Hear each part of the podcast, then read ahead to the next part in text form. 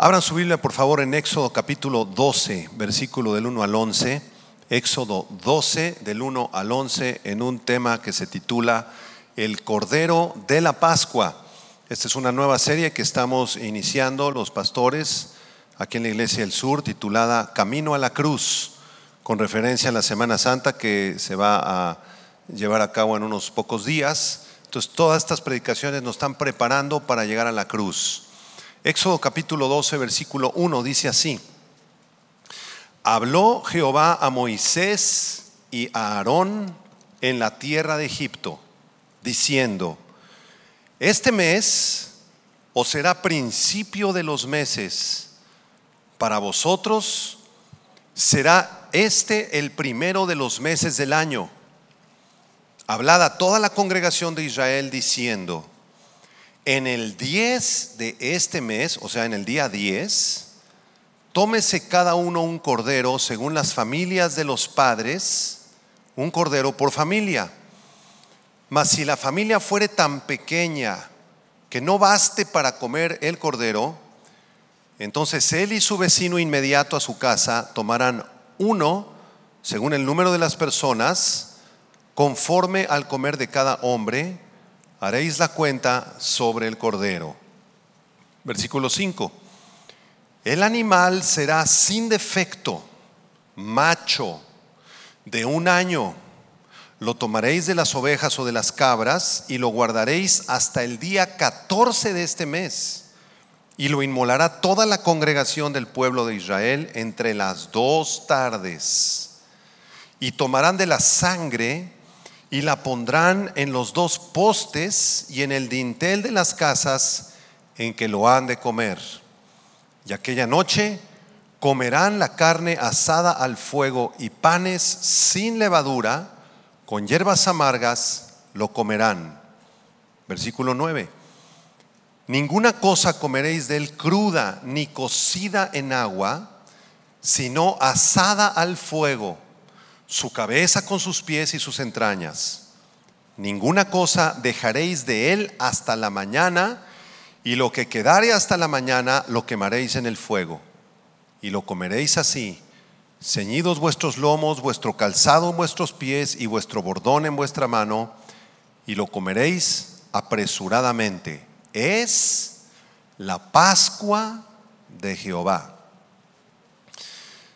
La Pascua judía es una de las siete fiestas ordenadas por Dios a la nación de Israel en el libro de Levítico.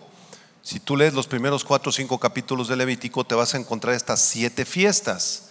Y una de las más importantes era justamente la fiesta de la Pascua. La palabra Pascua proviene del hebreo Pesaj, con J al final, Pesaj, o del griego Pasja, Pasja en griego. ¿Y qué significa esa palabra pesaj o pasja en griego? Significa simplemente pasar de largo, pasar de largo. Por eso a mí me gusta mucho la traducción al inglés de este término Pascua. Las Biblias en inglés, la King James o la, New American Standard, dicen Passover, Passover en inglés. ¿Qué quiere decir Passover? Pasar de largo o pasarse de largo. ¿Y a qué se refiere esto de la Pascua o del Passover, de la Pesaj? Bueno, este título hace referencia al hecho de que el ángel de Jehová en el libro del Éxodo pasó de largo. En la noche, cuando los judíos celebraron la Pascua, el Señor envió su ángel para juzgar a los egipcios. El ángel de Jehová mató a los primogénitos de los egipcios, ¿se acuerdan? Fue la décima plaga antes de que Israel saliera de la tierra de Egipto. Entonces los, los judíos tomaron un corderito de un año, lo sacrificaron y con la sangre pusieron la sangre en, el dintel de la puerta y en los dos postes. Y cuando el ángel de Jehová venía entrando a Egipto para matar a los primogénitos, cuando veían la sangre en las puertas de los judíos, Passover se siguió de largo, se pasó de frente y no tocó a ninguno de los primogénitos de los israelitas. Y justamente ese fue el momento cuando los israelitas apresuradamente comieron el, corderito de la Pascua y salieron, vámonos. Fue cuando llegaron al Mar Rojo y el Señor les abrió el Mar Rojo. Entonces la Pascua es la celebración de la liberación de Israel de Egipto. Amén. Es una fecha muy especial que hasta el día de hoy todos nuestros amigos judíos que puedan estar viendo esta conferencia lo entienden. Ellos celebran la Pesaj y hacen una cena deliciosa ponen un corderito así de un año, la carne fresca así, deliciosa, eh, riquísima, hacen una pasta con dátiles, con una harina muy especial, sin levadura, y toda la nación de Israel hasta el día de hoy celebra la Pesaj o la Pascua y le dan gracias al Señor por haberlos librado de la tierra de Egipto. El cordero de la Pascua judía, el, el que aparece aquí en el libro del Éxodo, es un tipo, apúntalo, los tipos en la Biblia son símbolos. hay símbolos en el Antiguo Testamento que se cumplen en el Nuevo Testamento. Por ejemplo, en el tabernáculo de Moisés estaba, eh, eh, eh, la menorá, la lámpara de siete velas. Ese es un tipo del Señor Jesucristo. Jesucristo es la luz del mundo. Jesús es el cumplimiento de la lámpara, del tipo. Y aquí también en el libro del Éxodo, la Pascua es un tipo o un símbolo que apunta al Señor Jesucristo, el Cordero de Dios. En Juan capítulo 1, versículo 29, Juan el Bautista, al ver que Jesús se le está acercando, hace la siguiente declaración. Juan 1, 29, dice Juan, he aquí el Cordero de Dios que quita el pecado del mundo. El Cordero de Dios es el Señor Jesucristo. Ese corderito que, sacrificaban los judíos en el Antiguo Testamento estaba apuntando, estaba prefigurando, estaba simbolizando al Mesías, a nuestro precioso Señor Jesús. Y eso es lo que todavía no entiende la nación de Israel, nuestros amigos judíos aquí de Polanco, ¿verdad? Toda la comunidad judía en México y en América Latina, en el mundo. Ellos no creen en, en el corderito de la Pascua como el Señor Jesús. Ellos rechazan al Señor Jesús. Tenemos que seguir orando por ellos porque los amamos. Son la nación santa de Dios y un día el velo les va a ser quitado y se van a dar cuenta, oh Yeshua, Jesús, tú eres el corderito de la Pascua y van a ser salvos. ¿Cuántos están contentos que la nación de Israel va a conocer al Mesías? En su primera venida Jesús vino entonces como un corderito, en su segunda venida vendrá como un león a juzgar a las naciones. Pero cuando vino hace dos mil años Jesús, Él nació en un pesebre humilde, vivió una vida mansa, una vida correcta, perfecta. Él ayudó a los necesitados, sanó a los enfermos, le abrió los ojos a los ciegos, levantó a los paralíticos, perdonó a los pecadores, resucitó a los muertos. Y de la misma manera que el corderito de la Pascua, ese animalito, derramaba su sangre, su sangre para ponerle en los dinteles de las puertas, también el Señor Jesucristo derramó su sangre en la cruz del Calvario para redimirnos y salvarnos de la maldición del pecado. El Señor Jesucristo ha sido la persona más extraordinaria, más preciosa, más gloriosa y más controvertida de la historia de la humanidad. Por esa razón los teólogos puritanos, los teólogos ingleses allá en el siglo XVI y XVII en Londres, Inglaterra, escribieron muchísimo acerca de Cristo. Cuando un teólogo escribe un libro acerca de Cristo se llama Cristología en teología, apúntalo. La cristología es el estudio espiritual del Señor Jesucristo. Y quiero leerles lo que los puritanos en Inglaterra decían acerca de Cristo. Escuchen, un puritano decía, los que han ganado a Cristo no han perdido nada. Antes bien, lo han ganado todo, decía el pastor Samuel Rutherford. Si tú tienes a Cristo como Señor y Salvador, no has perdido absolutamente nada en tu vida. Lo has ganado todo completamente, porque en Él encontramos todo lo que necesitamos. Otro autor puritano, William Jenkins, decía lo siguiente, escucha, cambiar a Cristo por el mundo es dejar un tesoro por basura, es dejar la eternidad a cambio de un momento, es abandonar la verdad por una mentira. Si ya conociendo a Cristo lo abandonas y lo dejas y dejas de venir a la iglesia, dejas de discipularte, de congregarte, de orar, tú estás cambiando a la persona más extraordinaria que ha existido en el mundo y que existe por un plato de lentejas, por basura. Otro teólogo, Henry Smith, decía lo siguiente, los abogados pueden librar a sus clientes de una demanda, los doctores pueden librar a sus pacientes de una enfermedad. Los amos pueden librar a sus esclavos de sus cadenas. Pero Cristo nos puede librar de todo eso y mucho más. Él nos libra del pecado, de la culpa y de la muerte eterna para llevarnos con Él al cielo. Gloria a Dios. Cristo es el Dios eterno. Dale un aplauso a Él.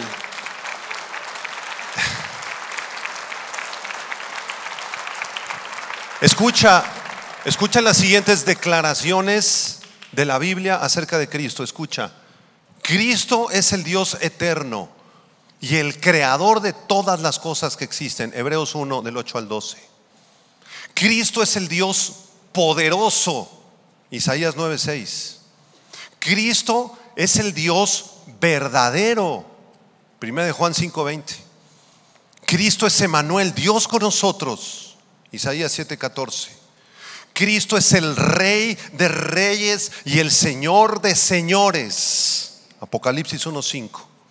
Cristo es el Señor del cielo. 1 Corintios 15:47. Cristo es el Señor del sábado, del Shabbat. Mateo 12:8. Cristo es el Hijo de Dios. Mateo 26:63. Cristo es el unigénito del Padre. Juan 1:14. La sangre de, Cristo es llamada la sangre de Dios. Hechos 20:28. Cristo es uno con el Padre. Juan 10:30. Cristo es el dueño de todas las cosas y es igual al Padre. Juan 16:15. Cristo es la fuente de toda, toda gracia y salvación. Mateo 18:20. Cristo es eterno. Isaías 9:6. Cristo es el esposo de la iglesia. Apocalipsis 22, 2. Cristo es el buen pastor, Juan 10, 11 al 14. Cristo conoce a sus ovejas, las reúne, las alimenta, las, apacienta, Juan capítulo 10. Cristo es glorioso, Santiago 2.1. Cristo es supremo, Salmo 89, 27. Cristo se ofreció a sí mismo como sacrificio, Hebreos 9, 14. Cristo intercede por sus ovejas, Hebreos 9:24, y Cristo es el Cordero de la Pascua.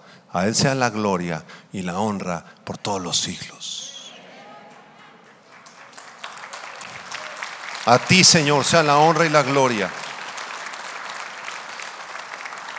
Vamos a estudiar a continuación, regresen a Éxodo capítulo 12. Vamos a analizar brevemente cinco características del Cordero de la Pascua y vamos a ver cómo cada una de estas cinco características se cumplieron perfectamente al pie de la letra en la persona del Hijo de Dios, de Jesucristo. Vamos a estudiar la selección del Cordero, la provisión del Cordero, la perfección del Cordero, el sacrificio del Cordero y la carne del Cordero. Vamos por partes. Éxodo 12, versículo del 1 al 3. Vean en primer lugar la selección del Cordero de la Pascua. Dice así. Habló Jehová a Moisés y Aarón. ¿En dónde? En la tierra de Egipto. Recuerden que en la tierra de Egipto Israel estaba esclavizado. Era un tiempo de, mucho dolor, de mucho trabajo físico, de mucho sufrimiento el Señor no solamente habla cuando todo te está yendo bien, el Señor habla desde el sufrimiento, en la tierra de la adversidad, en la tierra de la oscuridad, cuando más difícil se pone la situación, ahí es donde Dios más te va a hablar. No te alejes de Él. Si perdiste tu trabajo, si perdiste tu negocio, bajó tu ingreso, te enfermaste, estuviste a punto de morirte, se, se enfermó algún familiar, se murió alguien, no bajes la guardia, porque desde el sufrimiento ahí Dios te va a hablar a ti igual que le habló a Moisés y Aarón en la tierra de Egipto. ¿Y qué les dijo el Señor? Versículo 2. Este mes os será principio de los meses. Para vosotros será este el primero en los meses del año. Amados hermanos, el calendario de Dios no es el mismo que el calendario de nosotros. En la Biblia Dios estableció un calendario distinto un calendario social y un calendario religioso. Aquí está hablando del calendario eh, espiritual o del calendario religioso. Allí está en la lámina. El calendario de nosotros es solar, se basa en el sol. Nuestros días inician a las 12 de la noche. Los días de Dios inician a las 6 de la tarde, apúntalo. O sea, el nuevo día judío empieza a las 6 de la tarde, no a las 12 de la noche. Y el calendario de ellos no es solar, es lunar. Entonces, cada, cada mes judío inicia con una luna nueva. ¿Cuándo es cuando la luna es nueva? Cuando no se ve nada. Cuando volteas al cielo y, se ve todo negro, o sea, no se ve la luna. Y a la mitad de cada mes judío, ¿qué, qué ocurre? Luna llena, ¿verdad? Entonces, el primer mes judío es el mes de Nisan, ahí está en la lámina, corresponde a finales de marzo y principios de abril en nuestro calendario. Y ahí están los 12 meses judíos, Nisan, Iyar, Shivan, Tamuz, Av, Elul, Tishri, Heshvan, Kislev, Tebet, Shevat y Adar. Entonces el Señor le está diciendo aquí a Moisés y Aarón, ¿sabes qué Moisés? ¿Saben qué Aarón? Yo les voy a dar un nuevo calendario. Y este es el primer mes de mi calendario. ¿Cómo se llama el primer mes? Nisan, así como la compañía de carros, pero aquí es con una S. Nisan. Ese iba a ser el primer mes en el calendario judío. El primer mes en este divino calendario corresponde, como ya lo vimos, a marzo y abril en nuestro calendario solar y sería el primer mes de el calendario judío. ¿Y qué más? Versículo 3, Éxodo 12:3, vamos a dejar el calendario ahí un momentito puesto en las láminas. Vean Éxodo 12:3, dice, hablad a toda la congregación de Israel diciendo, en el 10 de este mes, ¿de cuál mes, hermanos? De Nisan, ¿verdad? El día 10 de Nisan, les dice el Señor, quiero que todos ustedes tomen a un corderito, según las familias de los padres, un cordero por familia. ¿Qué tenía que hacer la nación de Israel en el día 10 de Nisan? Más o menos ahí cerca de la mitad, a finales de marzo. Tenían que ir a los corrales y tenían que seleccionar un corderito de un año macho sin defecto. Eso se hacía en el día 10 de mes judío de Nisan. Ahora, Vamos a examinar, y aquí nos vamos a sorprender, hermanos. ¿Qué fue lo que pasó el día 10 de Nisan del año 33 de la era cristiana? Porque si Jesucristo es el, día, es el Cordero de la Pascua, algo tuvo que haber pasado el día 10 de Nisan. ¿Qué pasaba el 10 de Nisan? Seleccionaban el Cordero y lo examinaban y lo aceptaban como el Cordero de la Pascua. Abre tu Biblia en Mateo capítulo 21. Vamos a Mateo 21. Los hechos que ocurrieron en Mateo 21 del 1 al 11 ocurrieron, ¿sabes en qué fecha? Apúntalo en tu Biblia, por favor. Esto es interesantísimo, precioso. Los hechos que ocurrieron en Mateo 21 del 1 al 11 ocurrieron el día 10 de Nisan del año 33 de la era cristiana. ¿Cómo? Vamos a ver qué pasó. Mateo 23, 21, perdón, Mateo 21, 1, ¿qué dice? Cuando se acercaron a Jerusalén y vinieron a Betfagé, al monte de los olivos, Jesús envió dos discípulos diciéndoles, id a la aldea que está enfrente de vosotros, y luego hallaréis una asna atada y un pollino con ella, desatadla y traédmelos. Y si alguien nos dijere algo, decide el Señor los necesita y luego los enviará. Todo esto aconteció para que se cumpliese lo dicho por el profeta cuando dijo, Decida la hija de Sión, he aquí tu rey viene a ti manso y sentado sobre una asna, sobre un pollino, hijo de animal de carga. Y los discípulos fueron e hicieron como Jesús les mandó, y trajeron el asna y el pollino, y pusieron sobre ella sus mantos, y él se sentó encima, y la multitud, que era muy numerosa, tendían sus mantos en el camino y otros cortaban ramas de los árboles y las tendían en el camino y la gente que iba delante y la que iba detrás aclamaba diciendo, ¿qué decían hermanos en voz alta? Osana al Hijo de David, bendito el que viene en el nombre del Señor, Osana en las alturas. Cuando entró él en Jerusalén, toda la ciudad se conmovió diciendo, ¿quién es este? Y la gente decía, este es Jesús el profeta de Nazaret de Galilea. ¿En qué fecha ocurrió esto? Apúntalo en tu Biblia. Ocurrió el día 10 del mes judío de Nisan del año 33 de la era cristiana. En ese día, el Cordero de la Pascua, el Señor Jesucristo, estaba siendo seleccionado por la nación de Israel. La entrada triunfal a Jerusalén. Jesús no entró en un carruaje impresionante, en un caballo blanco así, con trompetas, ¿verdad? Y cohetes como el Salvador. Él entró como el Cordero de la Pascua, humilde, montado en un burrito, hermanos. Y eso cumplió la profecía de Zacarías, capítulo 9, versículo 9. Zacarías había dicho que el Mesías entraría a Jerusalén montado en un, burrito. El día 10 de Nisan. ¿No les parece maravilloso que al igual que el Cordero de la Pascua de Éxodo se seleccionaba el día 10, Jesucristo entró en Jerusalén el día 10? ¿Será casualidad? No, Jesús es el Cordero de la Pascua. Y aquí aprendemos que todos los días alabemos al Señor. Levanta tus manos ahorita, levanta tus manos y dile, Señor, tú eres el Cordero de la Pascua. Yo te alabo con todo mi corazón. Oh, sana, tú eres el Hijo de David. Bendito el que viene en el nombre del Señor. Oh, sana en las alturas. Te alabamos, te adoramos. Precioso Señor Jesús. Amén. Dale un aplauso de gloria. Gracias, Señor. Se cumplió al pie de la letra la selección del Cordero. Pero la historia no termina ahí. Regrésate a Éxodo, Éxodo 12, versículo 4. En segundo lugar, vamos a ver la provisión del Cordero. Digan conmigo, provisión. La provisión del Cordero. Éxodo 12, 4.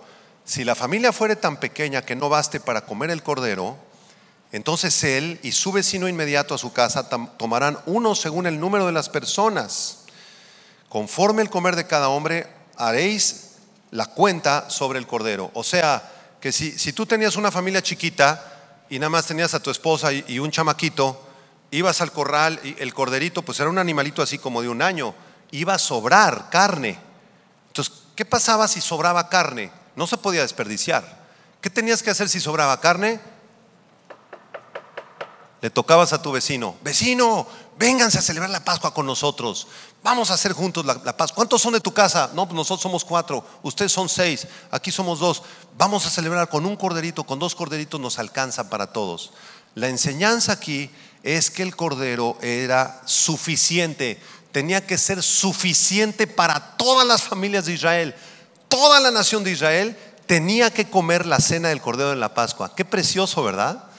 Se sentaban a la mesa, disfrutaban de eso, disfrutaban del cordero, familias completas.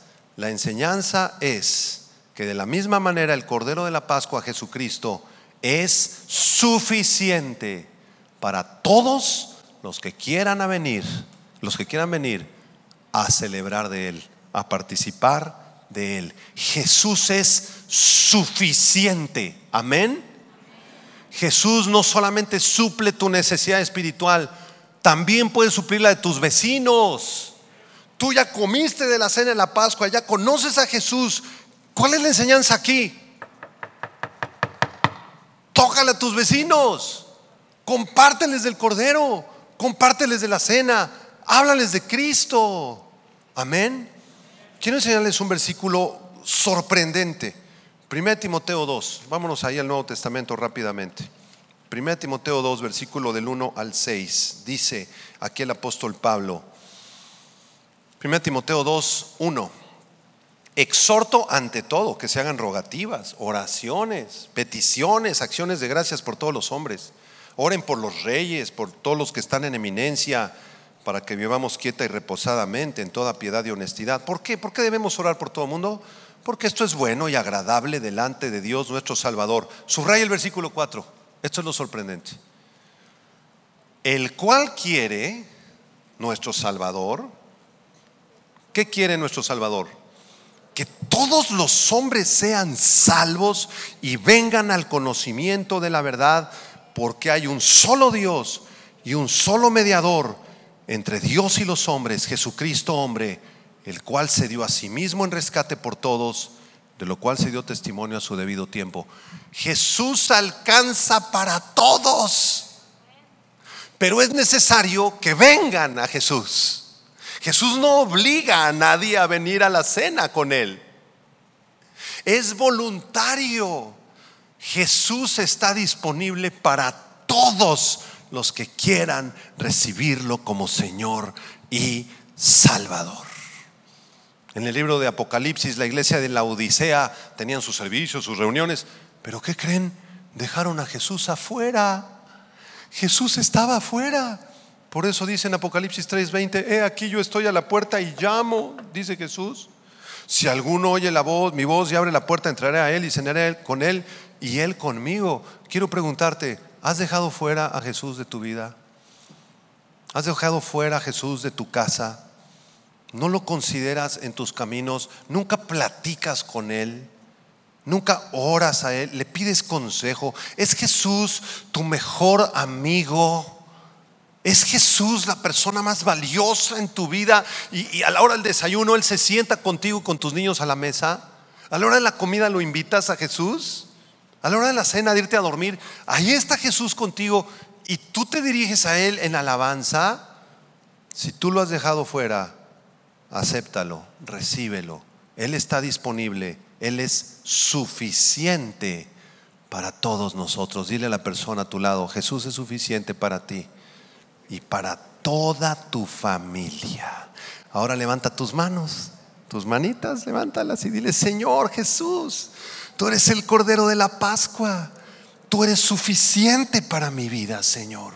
Gracias porque tu provisión de salvación, de amor, de perdón, alcanza para mí y para toda mi familia y para toda la humanidad.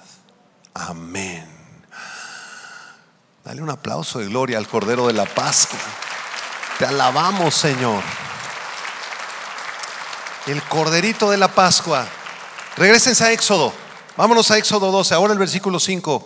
En tercer lugar, no solamente la nación de Israel seleccionó al Cordero y el Cordero fue suficiente, sino que en tercer lugar el Cordero era perfecto, la perfección del Cordero. Vean el, el versículo 5, Éxodo 12, 5. El animal será como sin defecto, macho, no era hembra, macho, de un año. Lo tomaréis de las ovejas o de las cabras. Apunta la palabra sin defecto en tu Biblia.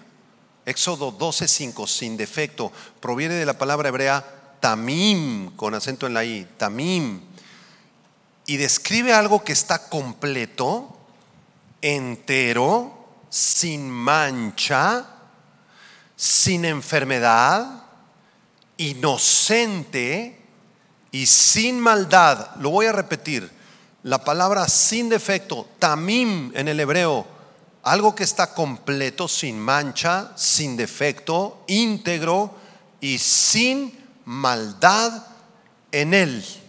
Vamos a ver en la lámina un corderito de un año. Los corderitos viven como 15 años, hermanos. La mayoría son sacrificados entre los seis meses y el año.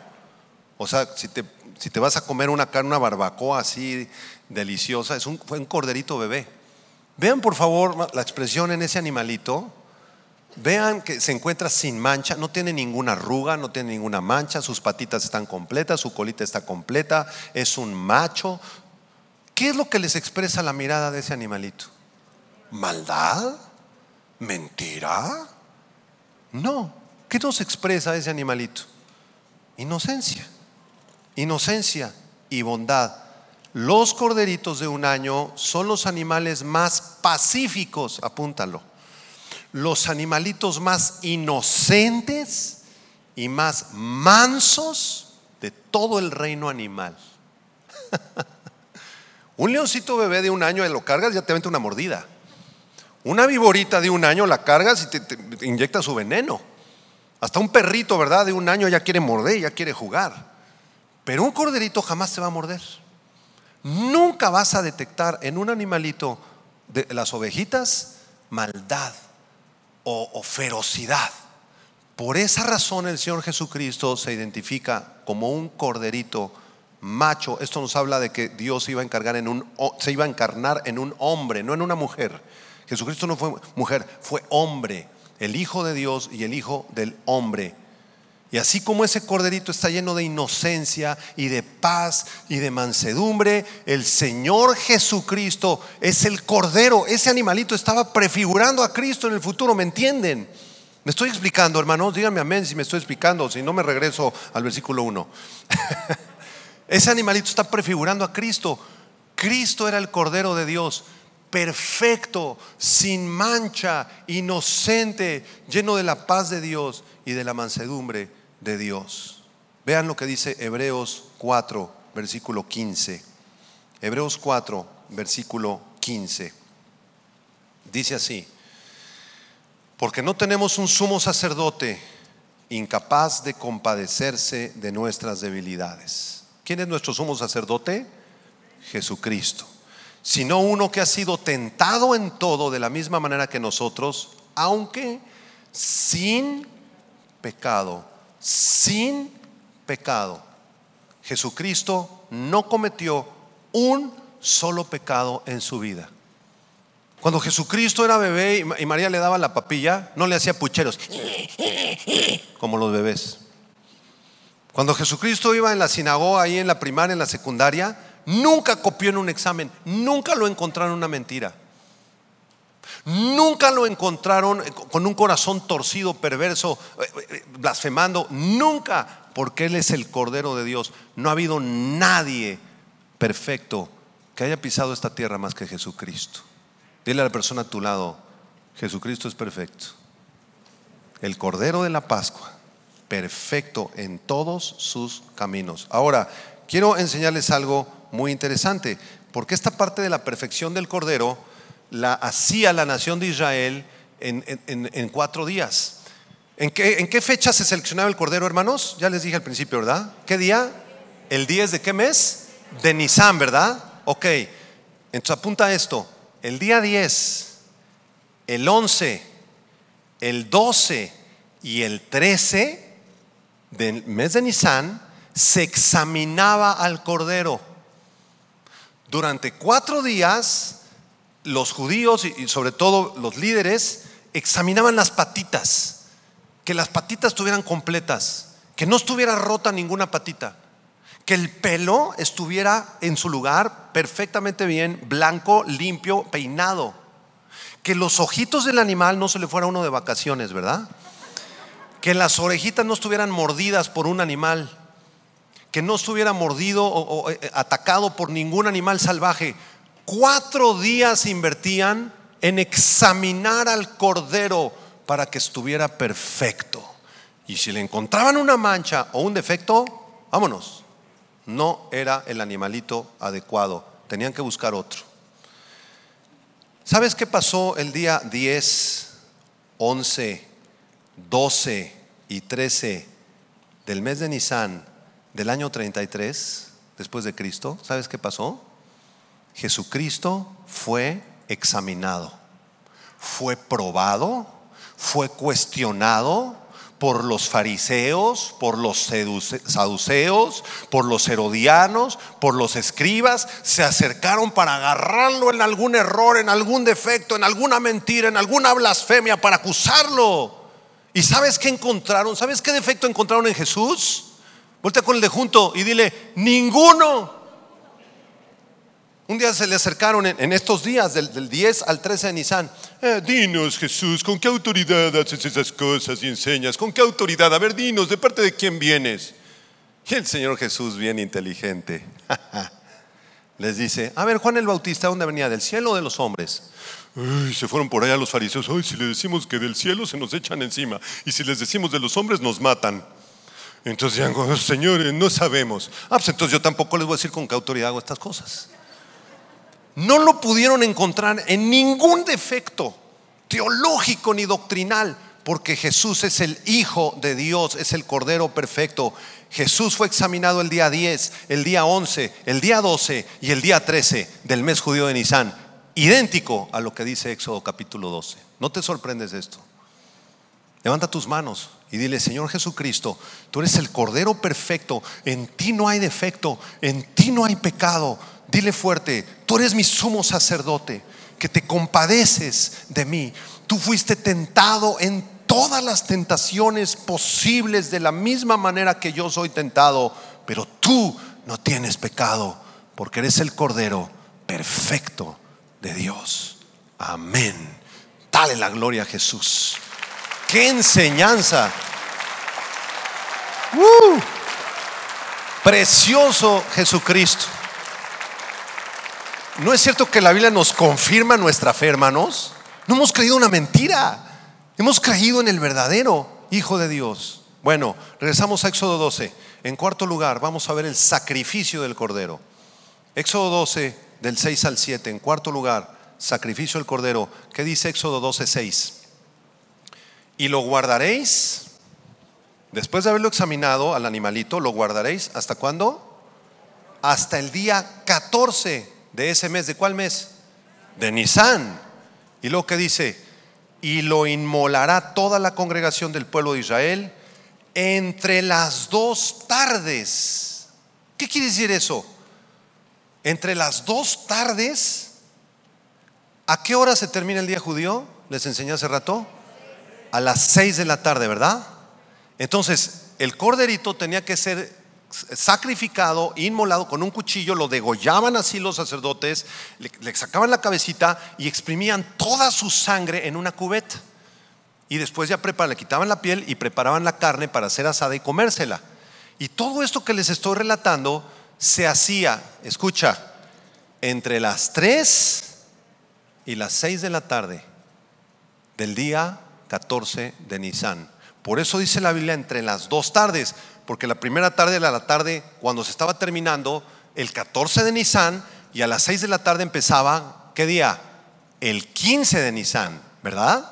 Entre las dos tardes, entre las 3 y las 6, era la hora en la que el corderito tenía que ser inmolado. La palabra inmolar, apúntala, shahet del hebreo con acento en la I, J, shahet, significa simplemente sacrificar. Este sacrificio proveía la sangre que más adelante se pondría en, las, los, en las dinteles de las puertas, en el marco de la puerta, para que pasara el ángel de Jehová, ¿se acuerdan? El Passover, la Pascua. Entonces tomaban la sangre y la pondrán en los dos postes y en el dintel de las casas en que lo han de comer. Muy bien. Entonces aquí llegamos a la fecha más importante, apúntalo, la fecha más importante en la historia de la humanidad. ¿Cuál es? La Segunda Guerra Mundial, hermano, cuando los americanos liberan. No, esa no es la fecha más importante de la historia de la humanidad. No, cuando entró el presidente López Obrador, no, tampoco cuando entró López Obrador a la presidencia, no, tampoco la fecha más importante de la humanidad, ni tu cumpleaños, por el amor de Dios. La fecha más importante en la historia de la humanidad, y vean la exactitud del calendario hebreo, apúntala, es el día 14 del mes judío de Nisan, entre las 3 y las 6 de la tarde. ¿Qué fue lo que ocurrió el 14 de Nisan del año 33 entre las 3 de la tarde y las 6 de la tarde? ¿Sabes qué ocurrió? El Señor Jesucristo estaba crucificado en la cruz estaba crucificado en la cruz del Calvario.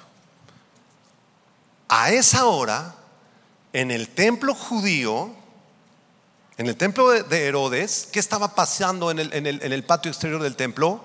Los sacerdotes judíos estaban tomando los corderitos de la Pascua y les, los estaban degollando. Y estaban exprimiendo su sangre en una cubeta y estaban preparando su carne para que esa tarde, alrededor de las seis de la tarde, se celebrara la Pascua, se comiera la carne de cordero asada en todas las casas de la nación de Israel. A esa misma hora, el Señor Jesucristo estaba cumpliendo la profecía de Éxodo capítulo 12. Maravilloso. Ahora, aquí hay una pregunta muy interesante que tenemos que resolver. Porque el día anterior, al día 14 de Nisan, el Señor Jesucristo celebró la Pascua. ¿No es verdad? A ver, Lucas capítulo 22, ¿qué dice? Vamos a ver. Lucas capítulo 22, esto es muy importante aclararlo y explicarlo. Porque entonces hay dos Pascuas.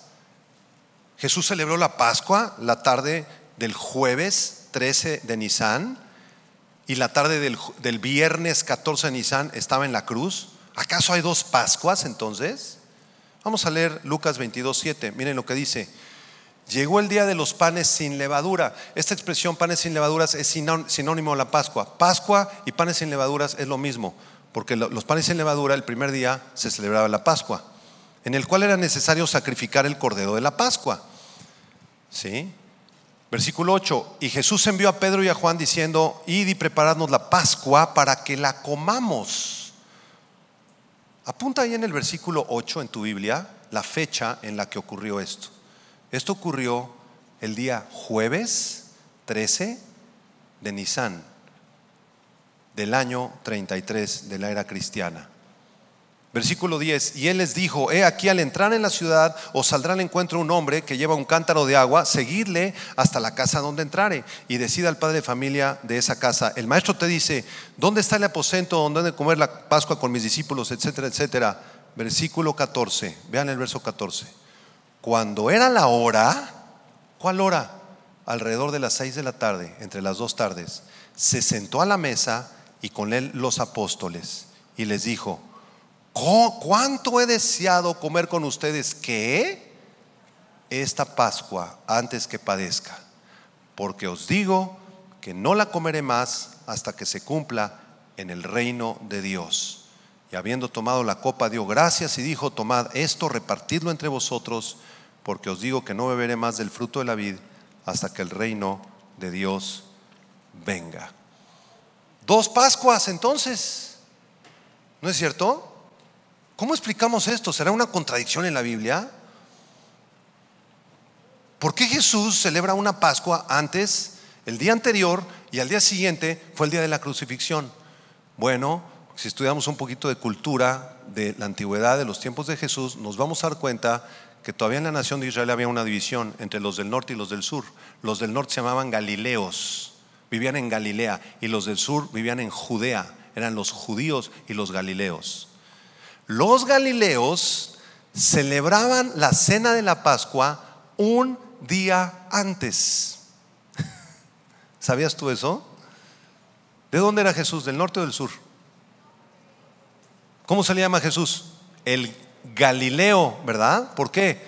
Porque su ministerio fue en Galilea. Él era del norte. Por esta razón el Señor no está quebrantando ningún mandamiento.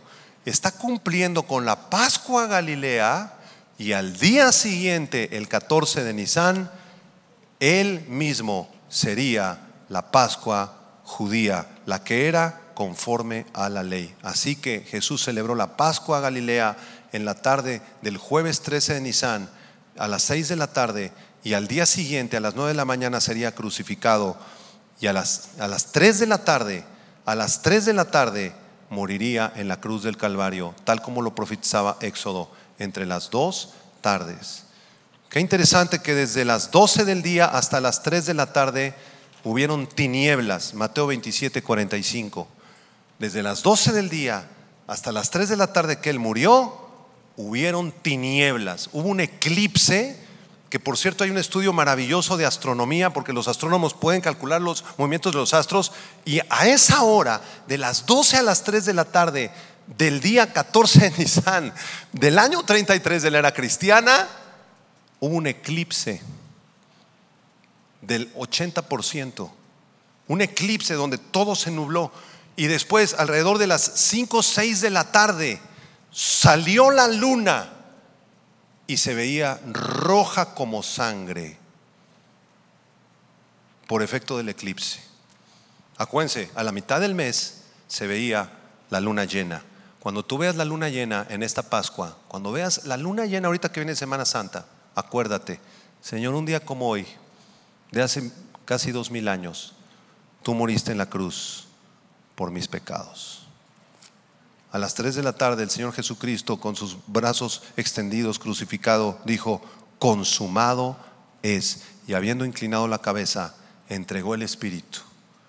Nadie le arrebató su Espíritu, Él lo entregó por sí mismo porque Él vino a darse a sí mismo como el Cordero inocente de la Pascua. Amén. ¿Ya le vas entendiendo al calendario?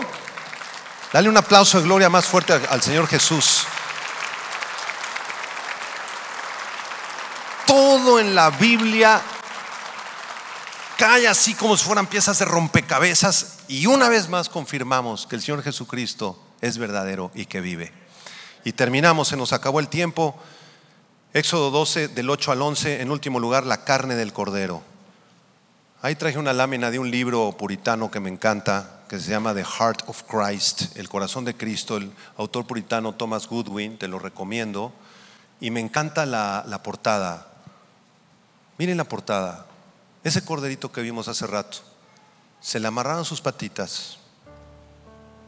Se, se lo llevaban al templo. O sea, los animalitos tienen sentimientos también, ¿verdad? Tienen alma. Vean la expresión, por favor, en ese corderito.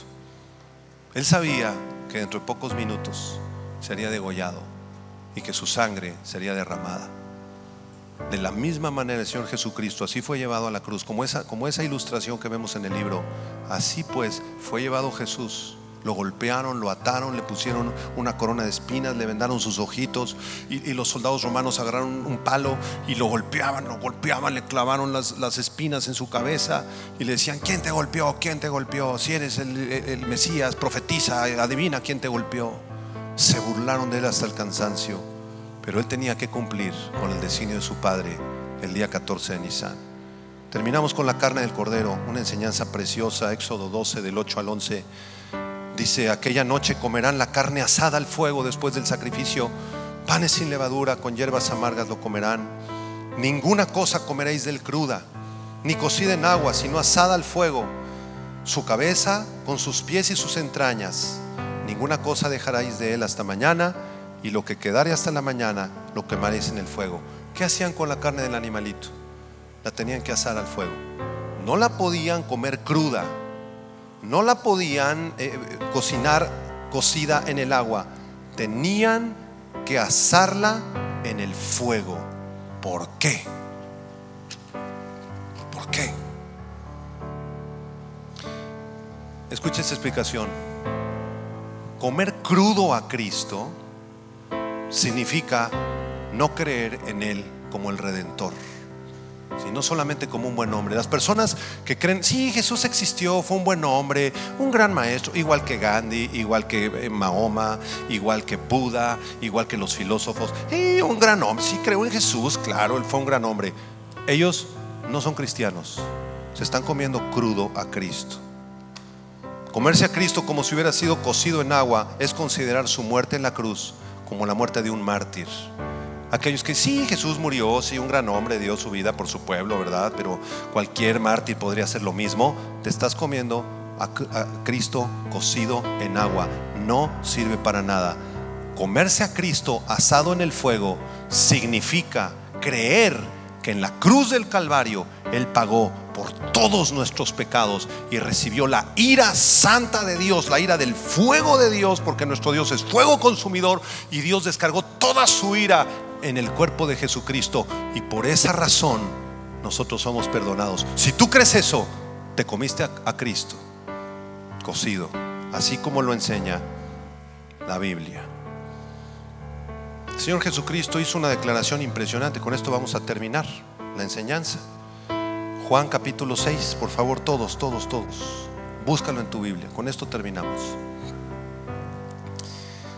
Una declaración impresionante en la cena de la Pascua, o sea, el jueves 13 de Nisan.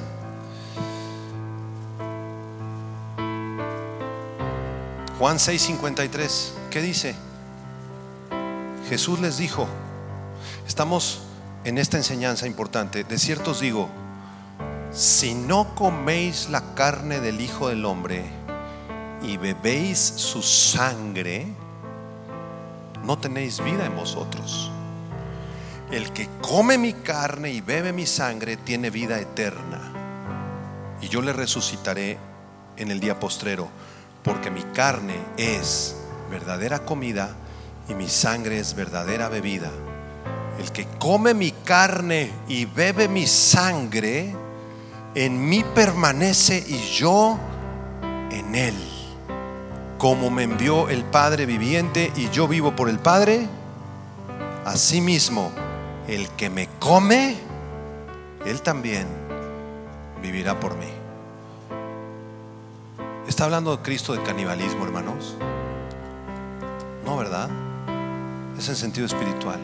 Dile a la persona a tu lado, dile a dos personas, debes comer la carne de Cristo, asada.